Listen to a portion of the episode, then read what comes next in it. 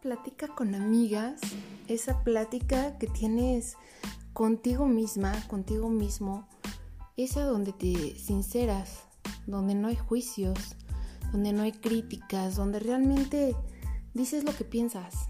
Eso vamos a hacer, platicar. Platicar con uno mismo, platicar con amigas, platicar con amigos. Realmente, sin pelos en la lengua. Las cosas como son, simples, claras, a la percepción tuya, no de la sociedad. A decir las cosas directamente, sin tapujos, sin pensar en lo que los demás piensan.